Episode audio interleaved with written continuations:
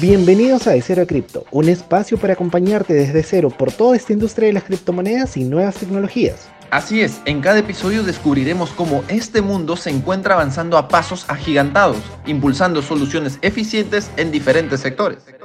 Yo soy Alain Goe.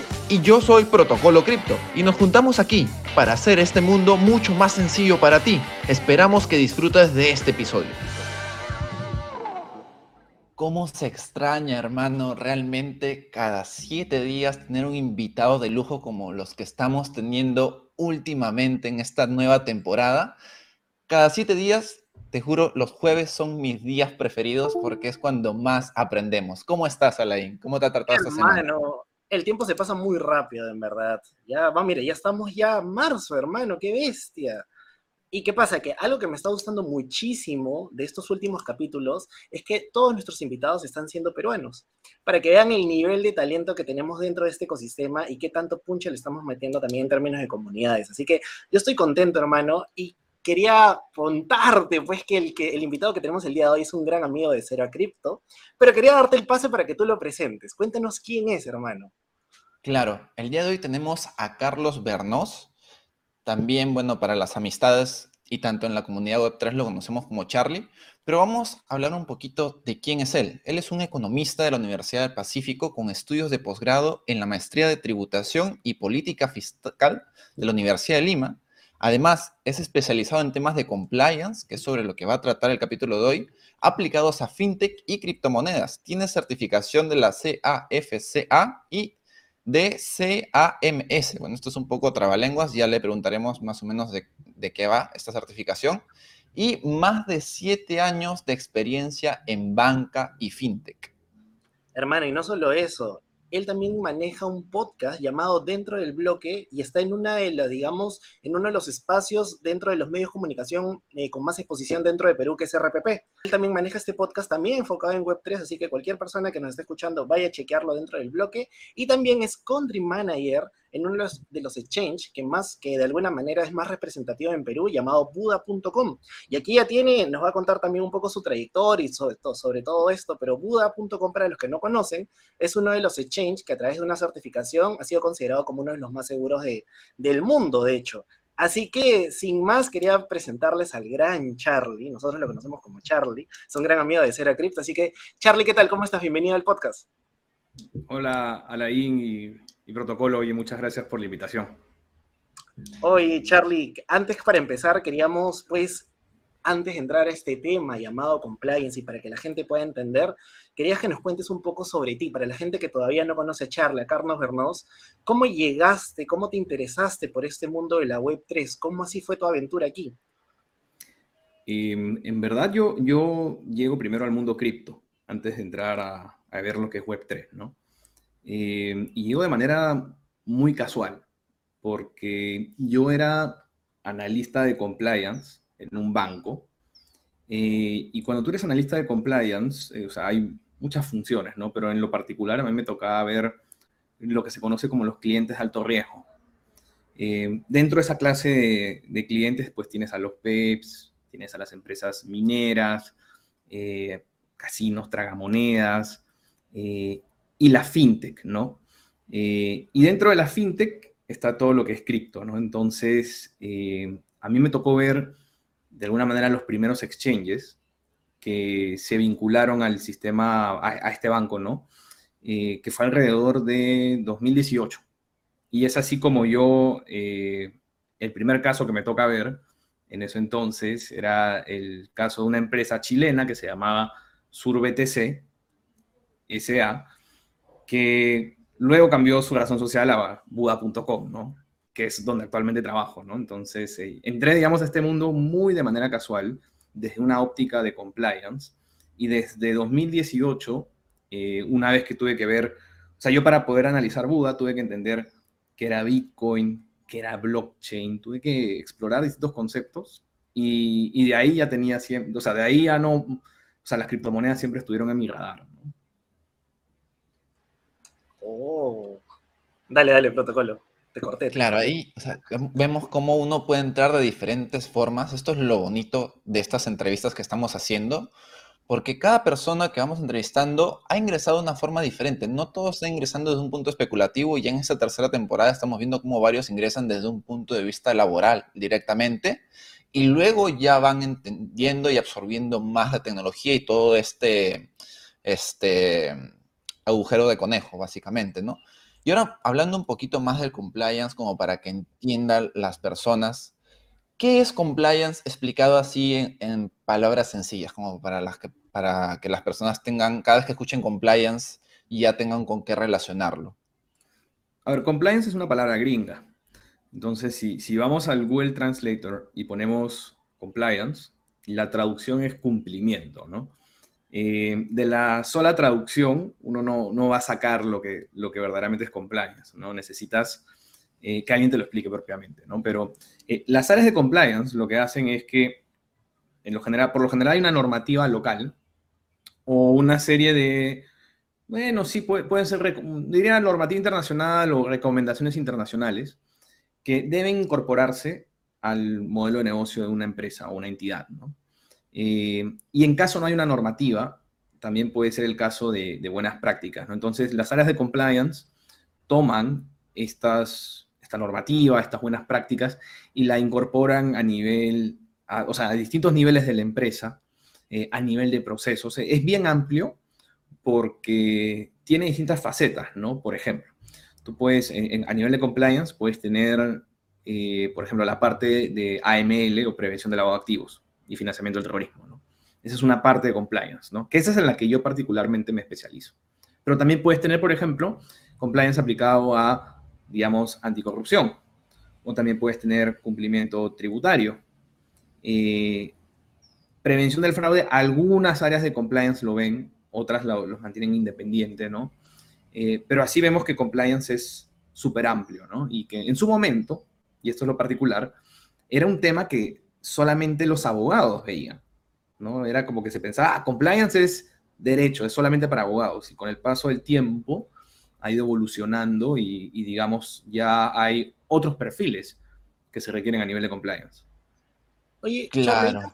Ah, ahí tengo una duda, disculpen. Eh, en temas de compliance y esta palabra que nosotros conocemos como regulación, ¿Estamos hablando de lo mismo? ¿Estamos hablando de cosas diferentes? ¿Una está dentro de la otra? ¿Cómo funciona esta diferencia? Porque la gente mucho escuchamos regulación, regulación, falta de regulación. ¿Cómo funciona en este caso la diferencia entre compliance y regulación?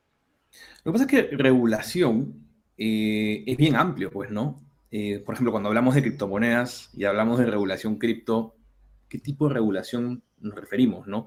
Tú puedes tener, por ejemplo, cómo definir a una criptomoneda en materia civil, puedes ver el aspecto tributario de las criptos, la parte de, prevención de lavado de activos. Entonces, eh, regulación, digamos, es una palabra un poco amplia, ¿no?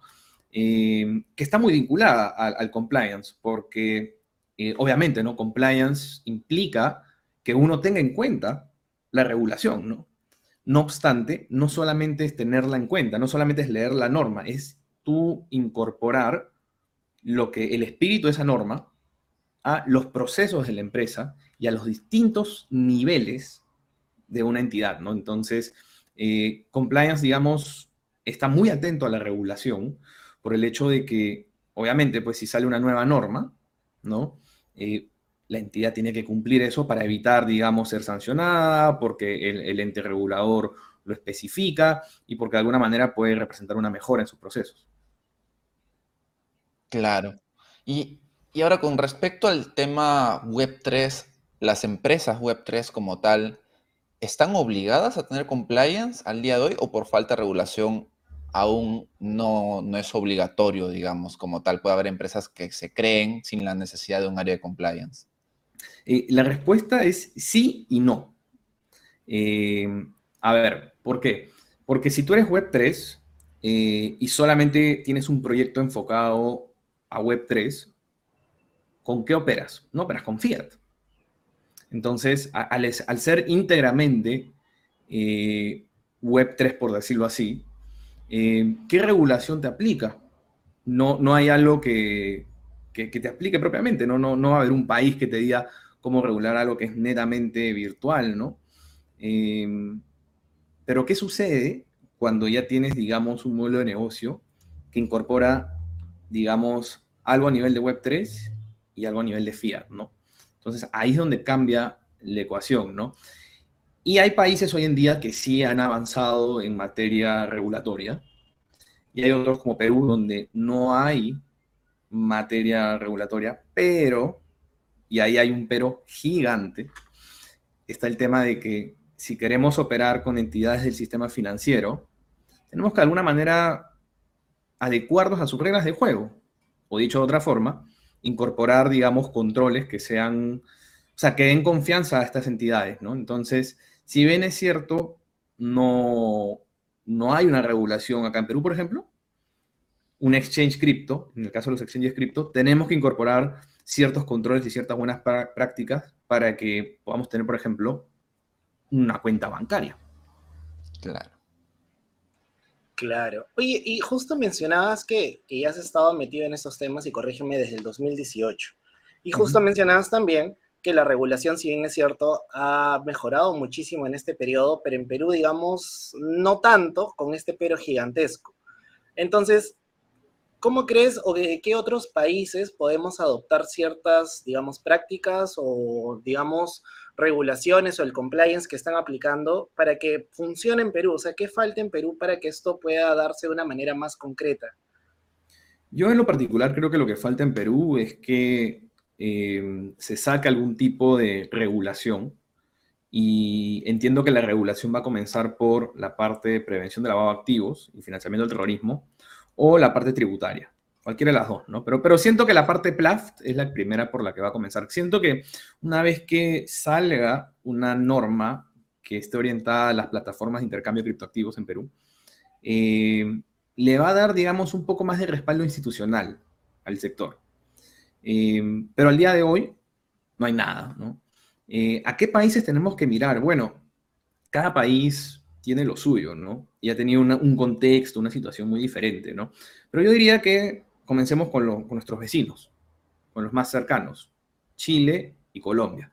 Ambos con, digamos, a nivel cripto o a nivel regulatorio, situaciones muy diferentes, ¿no? Porque, por ejemplo, en Chile eh, tú tienes el tema de la ley FinTech, que no hace mucho que ha sido aprobada y que incluye a las plataformas de intercambio criptoactivos, ¿no? Al punto que te definen que es una moneda estable. Y esta, esta ley FinTech no solamente ha favorecido a las fintech, sino a las plataformas de intercambio de criptoactivos les da otro respaldo institucional, ¿no? Eh, y esa es una forma a seguir, ¿no? Colombia, por otro lado, tiene otro enfoque. Colombia, Colombia hizo un sandbox, ¿no? La superintendencia ya hizo un sandbox eh, donde una entidad bancaria se juntaba con un exchange, un crypto exchange, y, la idea era en un piloto, o sea, en un ambiente controlado, pilotear cómo podrían ser, digamos, proyectos entre entidades bancarias y, y, exchanges cripto, ¿no? Entonces, ese fue otro enfoque. Y al día de hoy, por ejemplo, en su congreso, eh, tienen un, o sea, se está revisando, ¿no? Una, un proyecto de ley que busca incorporar a las plataformas de intercambio de criptoactivos a su ordenamiento jurídico, a ese nivel, ¿no? Eh, entonces, eh, para, para, hablar, digamos, de la regulación de otros países hay que enfocarnos mucho en el contexto, en los avances. Y acá en Perú la verdad es que nos hemos quedado un poco, ¿no? Porque no, no veo, digamos, un, avance. Hay, hay, intenciones de que sean, que hay una regulación, sí, pero, pero, al día de hoy no salió nada, ¿no? Oh. Oye, claro. Dale, dale, dale, Alberto No, o sea, ahí, o sea, ahí me quedé con la duda, porque justo tenía la pregunta en mente de si es que había existido alguna evolución, ¿no? Con respecto al tema de compliance, claro, tanto en LATAM como a nivel Perú, pero por lo que me dice Charlie, o sea, ha, estado constantemente estancado a lo que es nivel nacional, si, si no me equivoco, ¿cierto? O sea, eh, a nivel regulatorio, ¿no? Pero a nivel de compliance, porque como expliqué anteriormente, compliance es incorporar lo que dice la norma y, y ver cómo lo incorporamos a la empresa, ¿no? Eh, a nivel de compliance, cómo han evolucionado las empresas Web3, de hecho, ha habido una evolución, ¿no? ¿Por qué? Porque eh, ¿Qué sucede? No? En, 2021, que fue un bull market, crecieron mucho las empresas, ¿no? Conforme las empresas tienen mayor capacidad comercial, también se exponen a un mayor riesgo lavado de activos, ¿no? Entonces, o riesgos, digamos, de suplantación de identidad, de fraude o similares, ¿no? Entonces, la idea es que conforme una empresa va creciendo, eh, sobre, todo a nivel comercial, vaya mejorando sus controles, ¿no? Y es así como ya hay empresas acá en Perú que ya, por ejemplo, incorporan biometría facial, ¿no? Para la parte de verificaciones de identidad. Pero lo más importante, diría yo, es software de revisión de blockchain, ¿no? Eh, cualquier exchange cripto tiene que tener software de revisión de blockchain. ¿Por qué? Porque obviamente, pues, ¿no? Reciben, o sea, ¿de dónde vienen las criptos? Pues, ¿no? Y lo que hace un software de revisión de blockchain, como por ejemplo Chainalysis, o como Elliptic, o como ScoreChain, o como CipherTrace, que son algunos de los referentes de mercado, em, te dicen, ¿no? Ellos tienen como una base de datos sobre las direcciones cripto relacionadas ya sea a scams, fraudes, este, abuso infantil, financiamiento del terrorismo. Entonces, tú como exchange te lleva una cripto y automáticamente ese software te puede decir, oye, este, hay una alerta acá, ¿no? Si tú no tienes eso, estás frito, porque no sabes que te está entrando el exchange, ¿no? Oye, eso, eso es curioso porque puede pasar también que de repente, no sé, una, una persona tenga una empresa X, pero recién implementó este software un año después de creación y tuvo un año de operar sin este software.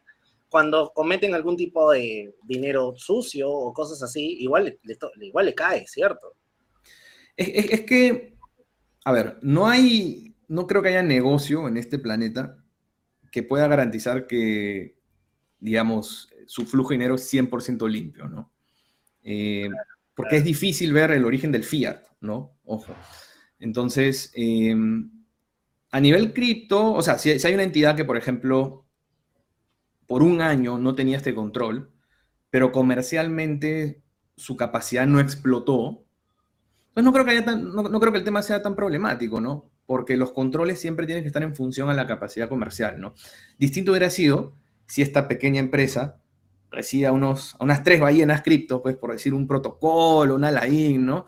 Y de la nada se mete un, un, inflow, un inflow de cripto gigantesco y, y, y, ves que tiene controles muy pobres, pero su capacidad comercial explotó. Entonces, ahí está el inconveniente, ¿no?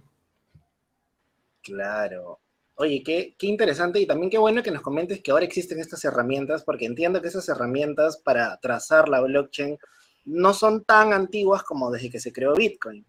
Pero sin embargo, como la blockchain es pública, tienen acceso a trazar todo, ¿cierto? ¿O cómo, cómo funcionan estas herramientas? Mira, no, no, no tendría una fecha exacta de cuándo comenzaron a estar estas herramientas disponibles, ¿no? Pero lo certero es que obviamente, pues, en los inicios de Bitcoin, ¿no? Te hablo del 2011 al 2015, ¿no? No era tan común tener estas herramientas disponibles, ¿no?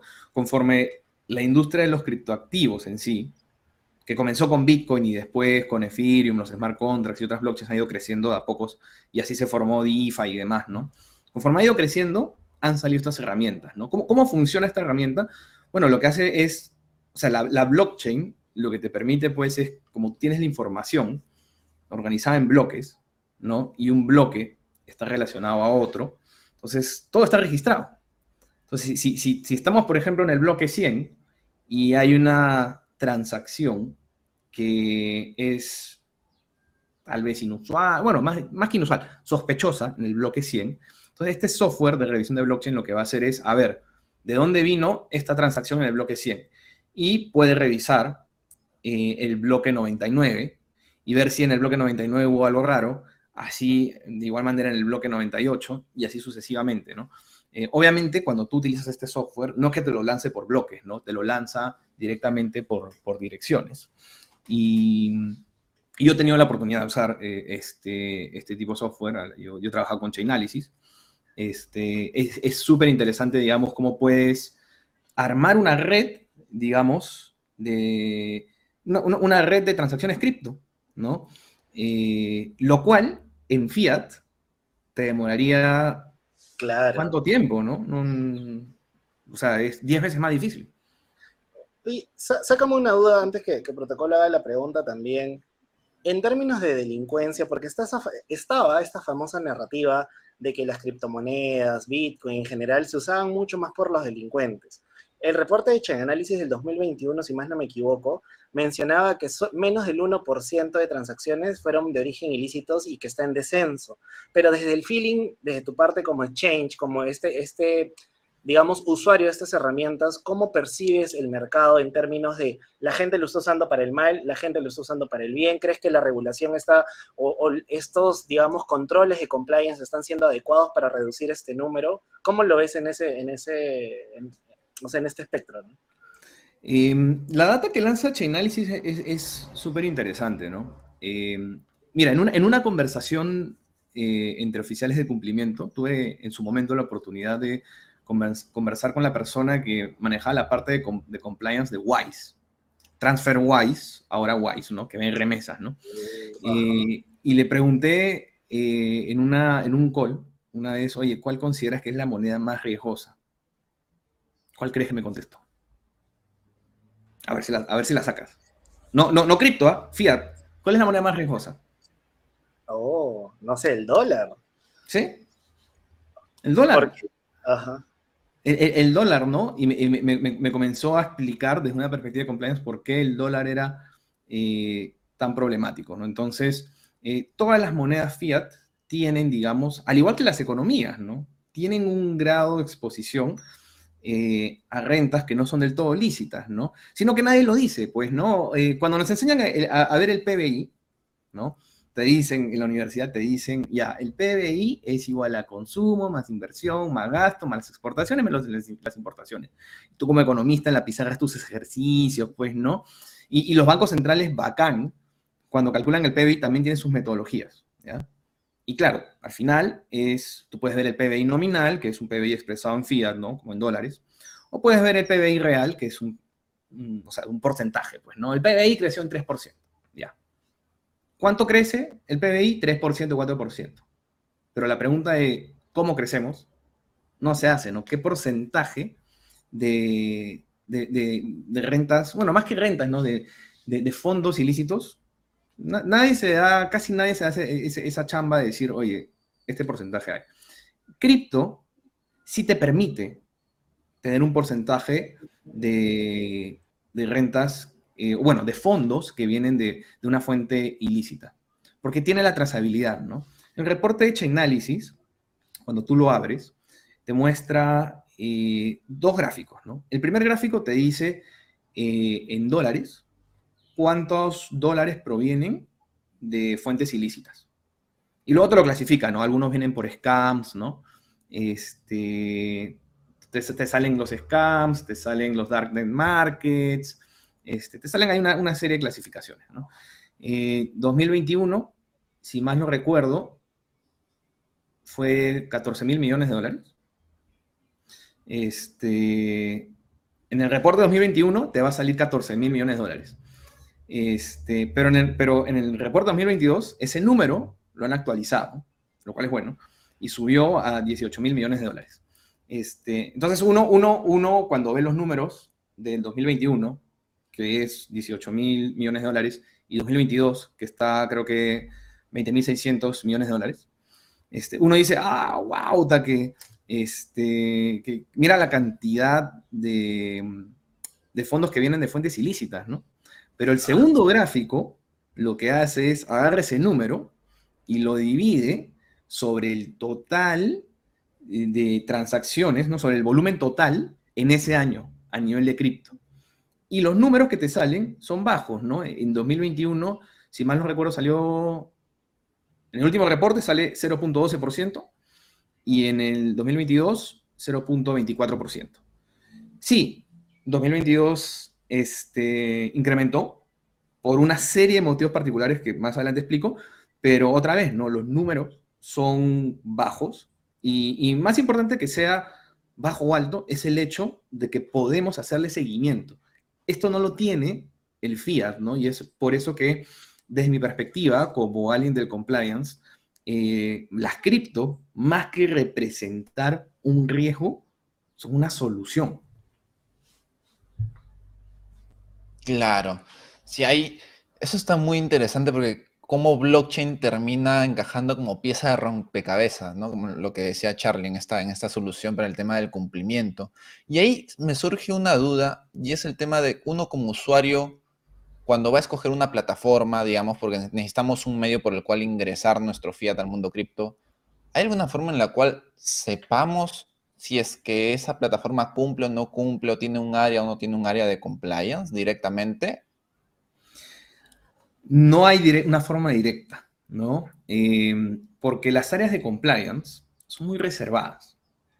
Eh, casi nunca uno tiene, eh, digamos, acceso a conversar con el oficial de cumplimiento, ¿no? Es más, inclusive en el sector bancario, por ejemplo, la identidad del oficial de cumplimiento se mantiene oculta, es confidencial, no la puedes revelar. Y es porque, obviamente, pues no, el oficial de cumplimiento puede investigar a alguien, eh, a, un, a, un, cliente, un usuario, y hasta, hasta puede cerrar la cuenta bancaria, en el sector bancario, y alguien podría tomar represalias contra esa persona, ¿no? Entonces, em, eso es natural en compliance, ¿no? Que las personas de compliance sean muy reservadas. Cuando tú ves a los exchanges cripto, eh, no va a haber mucha información de compliance disponible. Eh, y ahí se lo tienes que sacar a cucharitas, ¿no? Lo que sí puedes encontrar es en su web una política de compliance, pero otra vez, eso no es suficiente. Entonces, mi consejo, y es algo que he hecho, he hecho como usuario muchas, o sea, muchas veces, es, eh, la mayoría de exchanges tiene un área de soporte. Y en esa área de soporte, em, digamos, no es un área donde te eh, asesoría de inversiones o no deberían al menos darte asesoría tributaria, financiera, legal, ¿no? Eh, generalmente te contestan ahí consultas operativas, pues, ¿no? Entonces, en las áreas de soporte, uno podría preguntar, por ejemplo, este, temas como que, oye, ¿qué utilizas para verificar la identidad de tus usuarios, no? ¿Utilizas biometría? O sea, no es una pregunta confidencial, estás preguntando si utilizan biometría, ¿no? Te deberían contestar, ¿no? Eh, puedes también preguntar abiertamente, oye, ¿tienes software de revisión de blockchain? Em, tampoco es una, pregunta que sea confidencial, ¿no? Este, y, creo que hay que entender también el modelo de negocio del exchange, ¿no? Porque, a ver, exchanges criptos eh, hay muy diferentes, ¿no?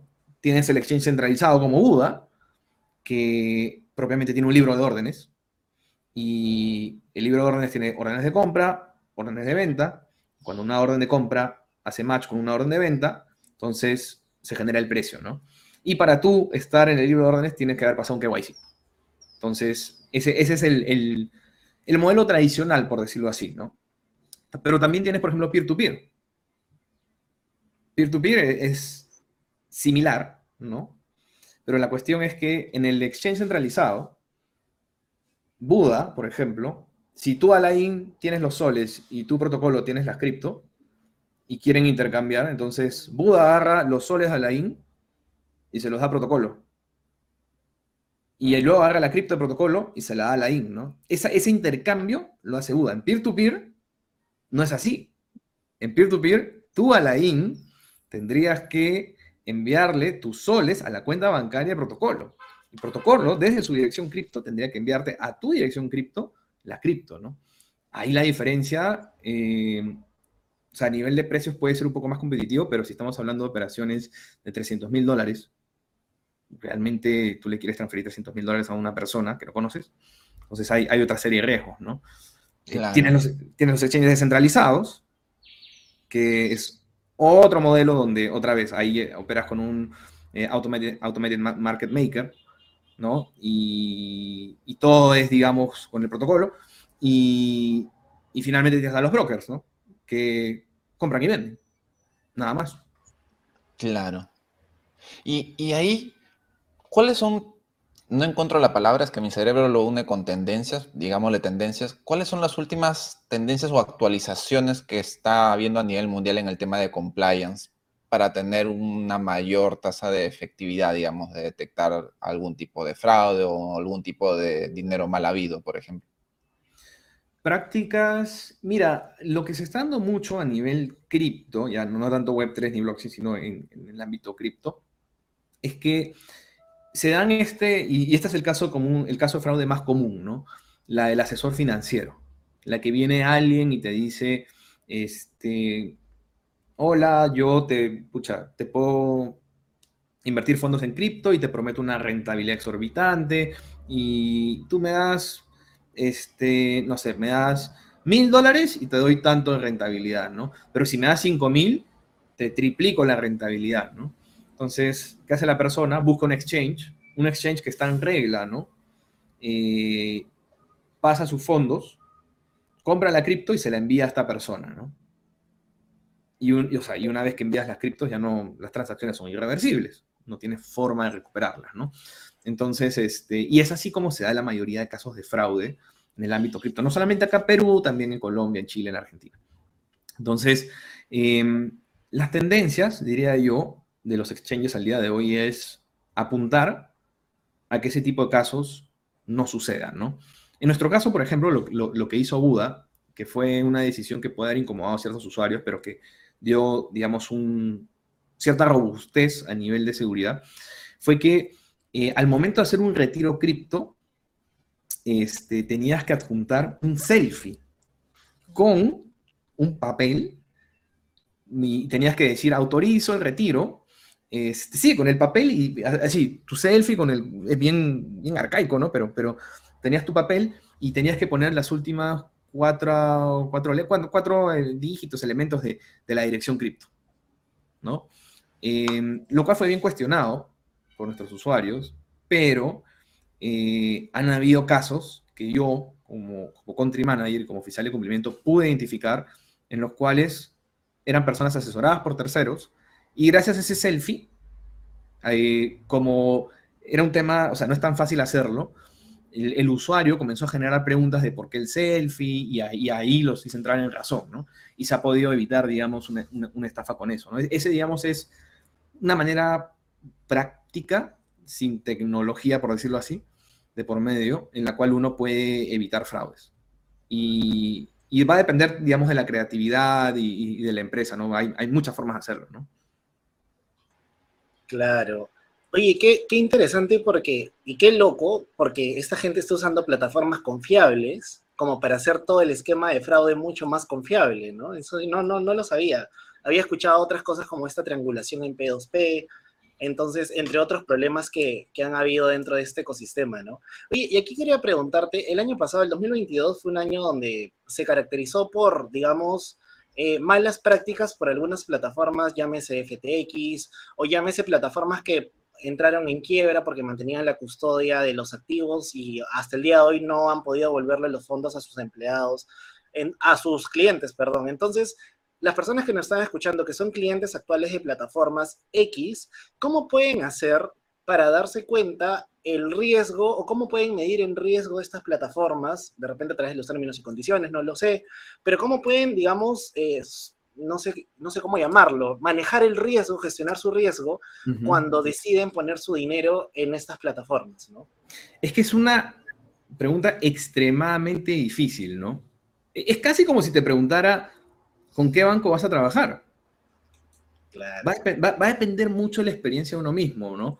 Y, yo no soy nadie para decirte, pon tus criptos acá.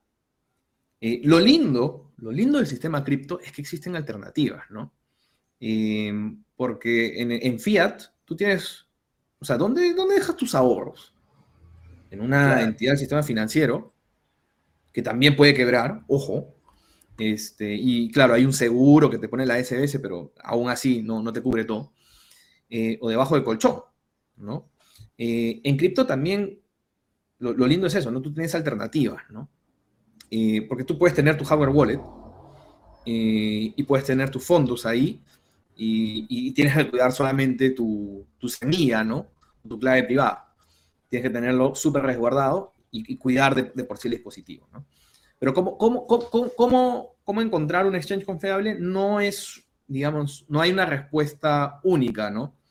Pero yo puedo dar pautas, ¿no? Y, ya depende cada uno si las toma, ¿no? Eh, es súper importante para mí investigar la historia de la empresa. Investigar la historia de la empresa es clave. ¿Cómo, cómo así llegó esta empresa, no?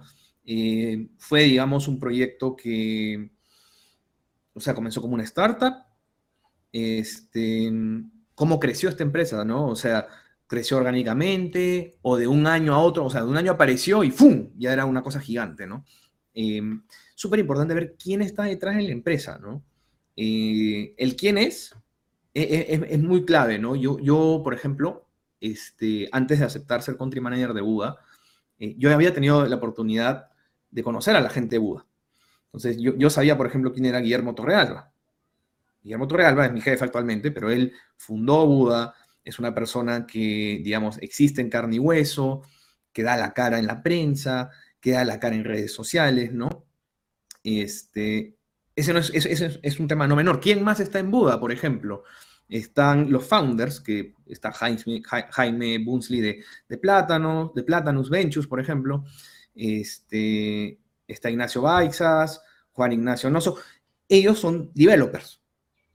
Buda es una empresa de tecnología, finalmente. Entonces, en los founders vemos personas que están ligadas al mundo de la tecnología, ¿no? Buda es una empresa que está relacionada al ámbito de la tecnología. Entonces, ahí hay, digamos, cosas que me hacen sentido, ¿no?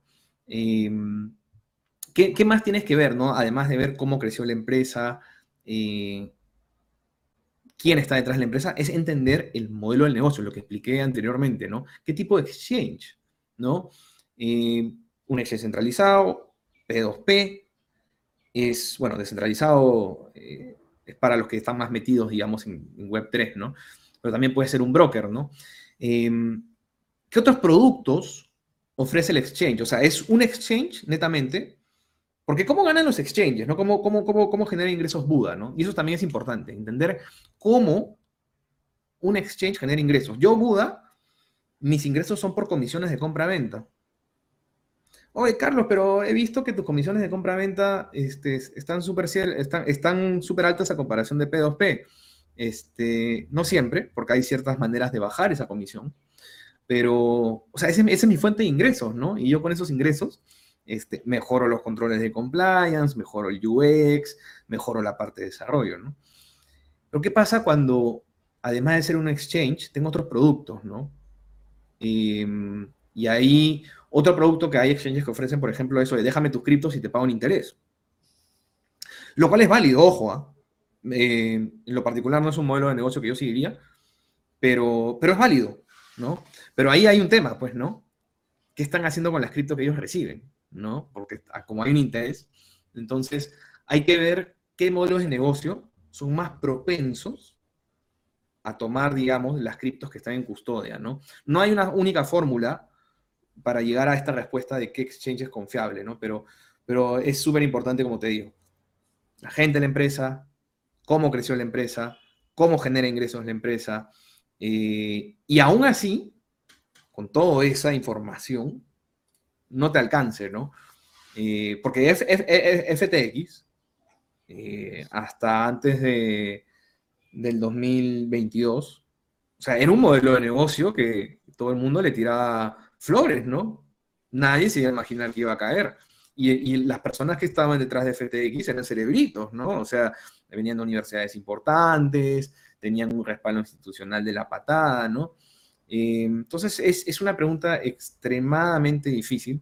No hay la única respuesta, pero hay variables que sí se tienen que tomar en cuenta. Claro. Wow. Yo creo que el capítulo de hoy era un capítulo que nadie pidió, pero todo el mundo necesitaba saber. Es esos, de estos temas que realmente, o sea, están tan escondidos, pero son tan importantes. Yo creo que este es de, esos, de, esos, de esas entrevistas en las cuales deben que la gente lo debe guardar en favoritos. ¿no? Porque hemos soltado información muy buena, sobre todo de cómo escoger una plataforma para muchas personas que también están iniciando en, el mundo cripto, que necesitan una plataforma eh, de inicio para, para, poder llegar con el fiat directamente. Entonces, este, nada, agradecerte un montón, Charlie, por toda esta información, porque también hay mucha información nueva que ni Alain ni mi persona conocíamos.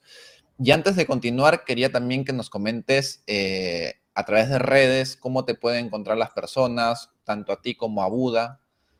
¿En qué eh, redes Buda, está, Buda, está, presente en LinkedIn, eh, Facebook, Twitter, pero en Twitter, digamos, es donde somos más activos. Charlie BTC, yo estoy como en Twitter como Charlie BTC90 y, y, con mucho gusto me escriben un mensaje y les puedo ayudar, digamos, a, a resolver dudas de compliance, qué sé yo, ¿no? Lo que necesiten, ¿no? Claro, ahí lo vamos a dejar igual en la descripción para evitar que, se equivoquen de cuenta. Por ahí siempre aparecen los spams en el mundo web 3 lastimosamente. Entonces, todos los mm. enlaces directos van a estar en la descripción para, que, para facilitarles el trabajo. Y ahora sí vienen las tres preguntas, las cuales siempre nos gusta hacer a todos los invitados, para que las personas también conozcan un poco más de este otro lado. Y la primera es, Charlie, si tú tuvieras la oportunidad de tomarte un café con una personalidad del mundo web 3 y criptográfico, ya sea que esté vivo o muerto, pues podemos incluir al personaje que, construyó la máquina Enigma, por ejemplo, en la Segunda Guerra Mundial, hasta personas más actuales como Vitalik Buterin. ¿A quién tú escogerías y qué sería lo que le preguntarías? Halfini. Y la pregunta es muy simple. ¿Quién es Satoshi Nakamoto, no? Eh, que en paz descanse Halfini, ¿no? Pero, pero algo curioso es que y un día estaba haciendo una presentación para la Policía Nacional del Perú y había puesto en una diapositiva quiénes son las personas más conocidas del mundo cripto. O sea, y había puesto pues a Elon Musk, ahí Bukele, pues, ¿no? Este, y un par más puse, pues, ¿no? Y después a, Alejandro Beltrán, que es el country manager de Buda en Colombia, me dice, oye, tú has puesto los más mediáticos, pero a nivel del mundo cripto, ¿quiénes son los más conocidos? No no, no te has puesto a, eh, no, te has no te has hecho esa pregunta, y ahí es cuando comencé a investigar, y ahí están los nombres de Halfini, escucha, Nick Sao, Adam Back. Eh, creo que una conversación con cualquiera de estas personas, pero en lo, personal me hubiese gustado con Halfini, ¿no? Que, que paz descanse, ¿no? Porque ya, ya se fue una mejor vida, ¿no? Y él se llevó, o sea, él fue quien de alguna manera, eh, con, con, él se si mal no recuerdo, el primer bloque, ¿no? Sí, la primera transacción, el primer bloque, ayudó un montón. O sea, ayudó muchísimo, Jal. Sí. Con él sería, ¿no? Así, sin dudas, ¿ah? sin duda alguna. Claro. Wow.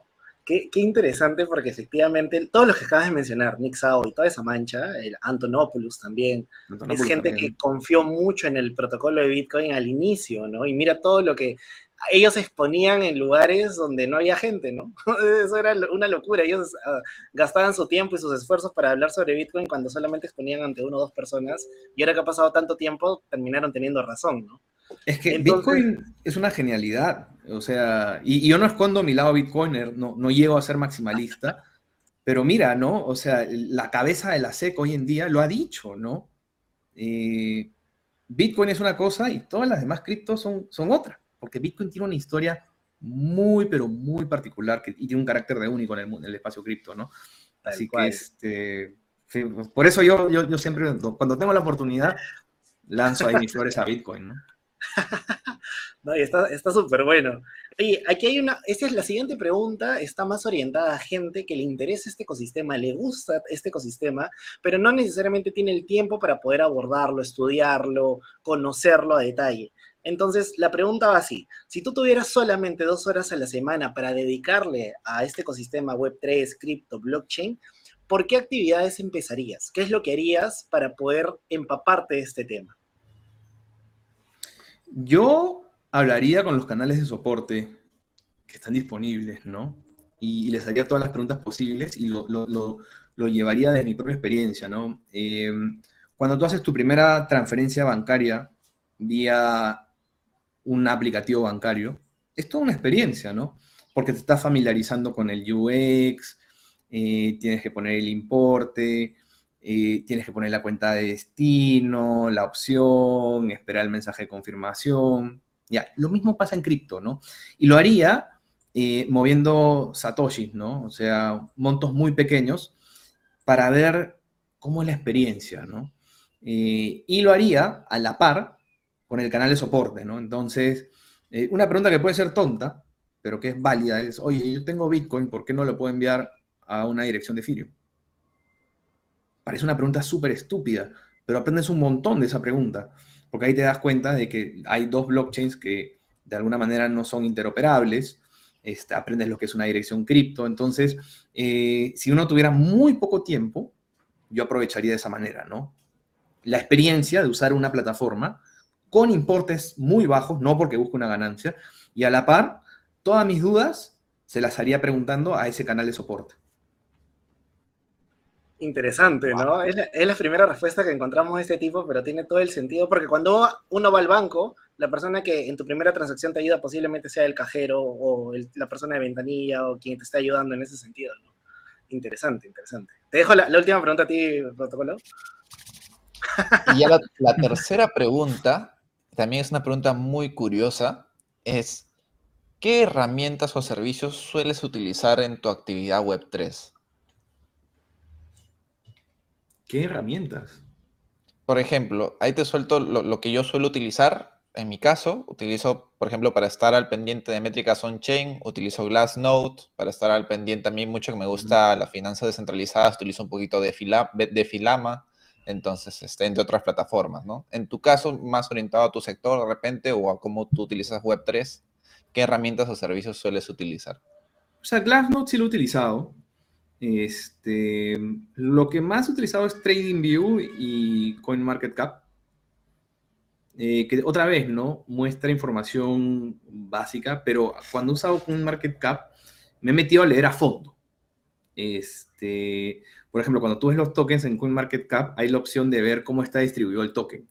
No sé, no sé cuántas personas habrán dado cuenta que te aparece la distribución, ¿no? Em, creo que esas, esas tres herramientas, este, y bueno, también tengo eh, o sea, uso Slack y tengo un canal de Slack eh, que se llama el FinTech Fingram Exchange, donde es una comunidad privada de fintechs, ¿no? Y donde solamente participan oficiales de cumplimiento, ¿ya? Este, y ahí, pucha, te sueltan, o sea, hay un montón de exchanges, ¿no? Está Gemini, pucha, este, ya se acaba de meter Binance, eh, entre otros, ¿no? Este, ahí, en algún momento, he tenido la oportunidad de, chatearme con otros oficiales de cumplimiento y tener conversaciones, ¿no? Y de ahí, de ahí saco información y aprendo un montón y nos pasamos reportes y todo, ¿no? Entonces, este, eso, es algo que en mi día a día me sirve muchísimo también. Oye, está buenísimo lo de Nos guardó la, herramienta bomba para el final, ¿no? Y nos dijo, esto solo es privado. es, es que tienes que, claro, tienes que trabajar en la empresa y postular. Eh, pero la, cuestión es que es en inglés todo. Eh, y, es gratis, ¿no? ¿no? es difícil afiliarse, pero la cuestión es que en algún momento te piden participar. Entonces, este, a, ver, da una charla de compliance en inglés este, ante una comunidad tan, o sea, tan, experta, ¿no? Yo, yo, yo, no soy, yo no soy el que más sabe compliance ahí, de, cajón ahí hay eminencias, pues, ¿no? Igual me he lanzado a exponer, ¿no? Pero, pero, pero digamos, hay, hay muy buena información que se saca y, y, en general yo lo que recomiendo es que cuando tú ingreses al mundo cripto, eh, te relaciones bien, te relaciones con distintos grupos, porque sacas información de todos los tipos de grupos que tú tienes, ¿no? No hace mucho me comentaste una noticia, Alain, y la había visto en tu Instagram. Sin querer queriendo, pero la vi en tu Instagram, ¿no? Y así en mi Twitter, ¿no? Este, el acceso a la información es, es, es clave más allá de las herramientas que tú utilizas, ¿no? Claro. Tal cual, tal qué, cual. Qué alegría, hermano, la verdad. O sea, vamos tres capítulos entrevistando a tres peruanos diferentes, cada uno especializándose en temas distintos, haciendo construcción por Latinoamérica en general. O sea, qué, qué orgullo, la verdad. Esta tercera temporada está, está muy buena, está muy buena. Sí, sí, sí. De verdad que sí. Oye, igual Charlie, agradecerte por el espacio, por la invitación. Y nada, yo sé que ahí nos vemos relativamente seguido, así que la idea es seguir aprendiendo. Algo que rescato muchísimo es lo que dijiste del Slack, que en general el cripto funciona también mucho por contribución y por información. El colaborar, el comunidad, el ayudarse, el compartir información, el hacer benchmark, es súper importante para seguir creciendo en este ecosistema.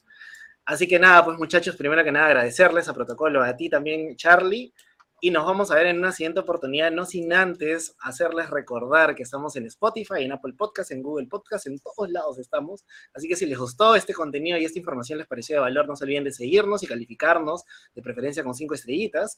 Y en YouTube también no se olviden de siempre suscribirse, darle like, activen la campanita para futuras notificaciones porque se vienen cosas bien interesantes. Así que ahí nos vemos en una próxima oportunidad. Gracias a todos y nos vemos en el siguiente capítulo. Nos vemos. Chao, chao.